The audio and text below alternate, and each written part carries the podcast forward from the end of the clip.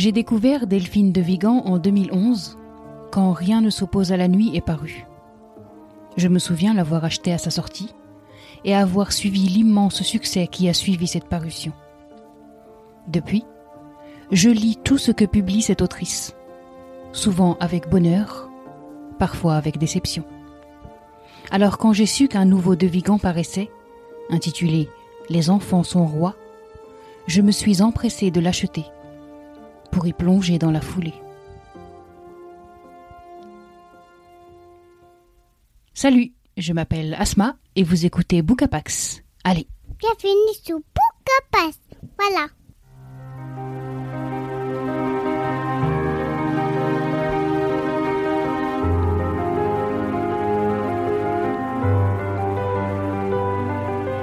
Les enfants sont rois.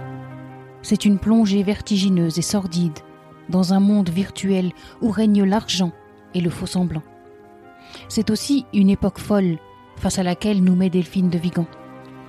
C'est enfin une projection dans un avenir proche, un avenir que l'autrice dessine plein de troubles pour nombre d'enfants exposés aux caméras et autres réseaux sociaux depuis leur plus tendre enfance. Et dès les premières lignes, une enfant a disparu.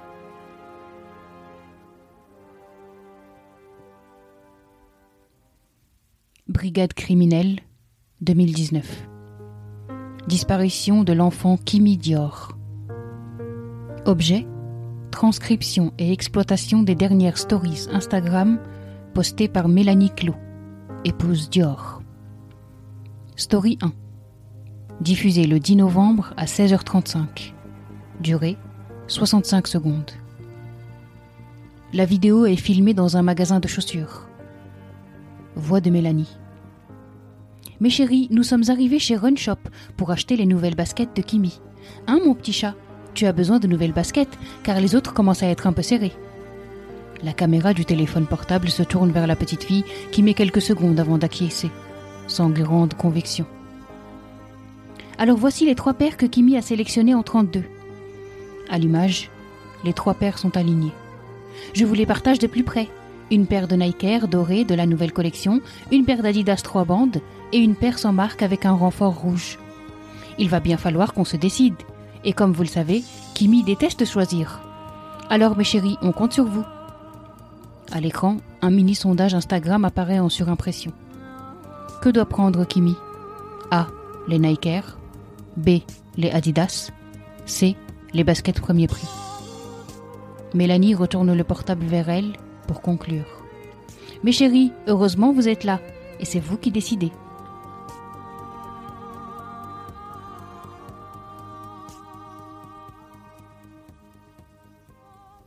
D'emblée, le contraste nous saisit, nous dérange et nous met mal à l'aise.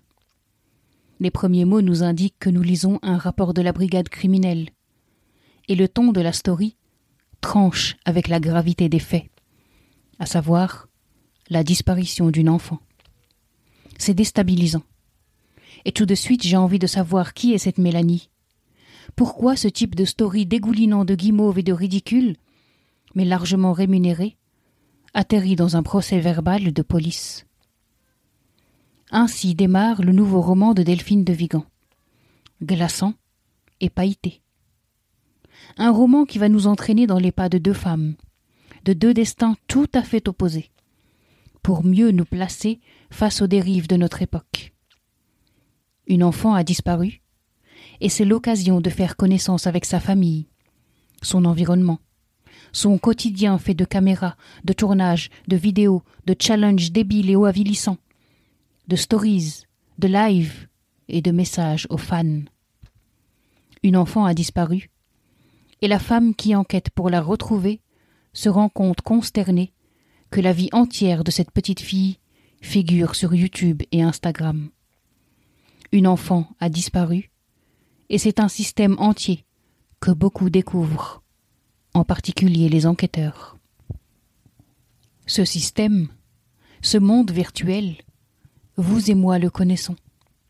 Si nous n'y souscrivons pas, si nous n'en suivons pas forcément les chaînes, nous en connaissons l'existence, les rouages, les simulacres, les subtilités et autres illusions. Nous savons que les marques l'ont très largement investi, déversant des millions d'euros chaque année pour figurer en tête de vidéos ou de stories. Des individus, mais aussi et souvent des familles, se prêtent à ce jeu de la vidéo sponsorisée. Et alors, l'intime n'existe plus. C'est cet écosystème, apparu voilà une dizaine d'années, que découvre Delphine de Vigan et qui la sidère. Alors elle s'emploie à nous mettre le nez dedans. Non mais regardez mieux, nous dit-elle. Approchez-vous de l'écran. Observez mieux ces yeux d'enfant qui appellent au secours. Car c'est véritablement une enfance que des parents dérobent sous les pieds de leur progéniture. Une enfance où l'ennui n'existe pas, où les horaires de tournage n'en finissent plus, où les marques imposent leur rythme et inondent les familles de leurs produits. Écoutez plutôt ce passage.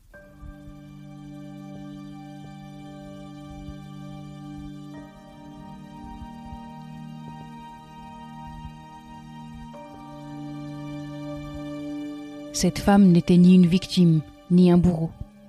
Elle appartenait à son époque. Une époque où il était normal d'être filmé avant même d'être né. Combien d'échographies étaient publiées chaque semaine sur Instagram ou Facebook Combien de photos d'enfants, de familles, de selfies? Et si la vie privée n'était plus qu'un concept dépassé, périmé, ou pire, une illusion? Clara était bien placée pour le savoir. Nul besoin de se montrer pour être vu, suivi, identifié, répertorié, archivé. La vidéosurveillance, la traçabilité des communications, des déplacements, des paiements, cette multitude d'empreintes numériques laissées partout, avait modifié notre rapport à l'image, à l'intime. À quoi bon se cacher, puisque nous sommes si visibles semblaient dire tous ces gens. Et peut-être avait-il raison. Aujourd'hui, n'importe qui pouvait ouvrir un compte sur YouTube ou Instagram et tenter de conquérir un public, une audience. N'importe qui pouvait se mettre en scène et multiplier les contenus pour satisfaire ses abonnés, ses amis virtuels ou quelques voyeurs passés par là. Aujourd'hui, n'importe qui pouvait imaginer que sa vie était digne d'intérêt et en récolter la preuve. N'importe qui pouvait se considérer et se comporter comme une personnalité, un people. Au fond, YouTube et Instagram avaient réalisé le rêve de tout adolescent. Être aimé, être suivi, avoir des fans.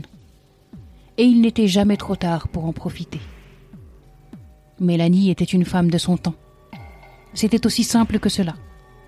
Pour exister, il fallait cumuler les vues, les likes, et les stories.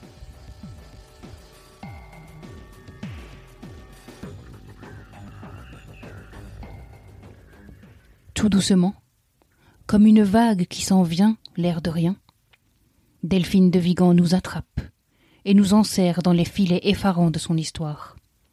L'autrice sait admirablement faire monter la pression du récit. Je tourne les pages avec angoisse, je pressens les drames à venir. Et en tant que mère moi-même, je ne peux qu'être touché. Je ne peux que m'imaginer à la place de cette mère. Et je vois mes enfants dans la peau de ces deux gamins. L'écrivaine sait incontestablement provoquer des émotions fortes et nous embarquer dans les univers qu'elle décrit. Mais j'ai un reproche à faire à ce roman. J'ai beau l'avoir fini en me disant waouh, je ne peux m'empêcher de ressentir une pointe de déception concernant l'écriture. Les enfants sont rois est un roman à l'écriture inégale. Et ça, c'est agaçant. Delphine de Vigan excelle dans la description et la perception des émotions. Positives comme négatives, elles sont palpables, on les ressent fortement. Mais dès qu'elle en vient au récit, quelque chose se perd. Le ressenti est bien plus froid. On tombe dans la mécanique grave et sans âme j'ai trouvé cette inégalité du texte et des sensations bien dommage. Les enfants sont rois. Un titre à l'ironie grimaçante. Car le royaume de ces enfants a beau être plein de jolies choses. Il les emprisonne et les épuise. Il fait d'eux des machines à cache. Il les gave de paillettes et de cadeaux jusqu'à la nausée et les piège et les rend fous. C'est une prise de conscience brutale que nous fait vivre Delphine de Vigan, qui semble nous demander Qui serons-nous en 2030 Et que deviendront ces enfants?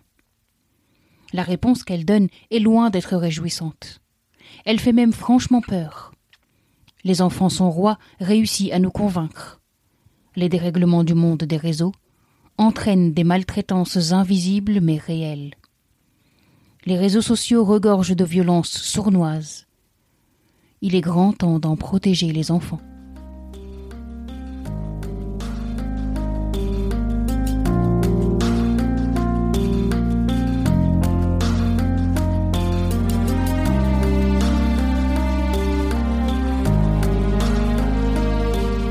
Merci d'avoir écouté cet épisode.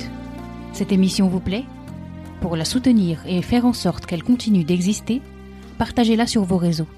Abonnez-vous sur Apple Podcast ou sur votre plateforme de podcast préférée. Et n'hésitez pas à la noter 5 étoiles. Merci infiniment pour vos retours, vos encouragements et votre enthousiasme. À bientôt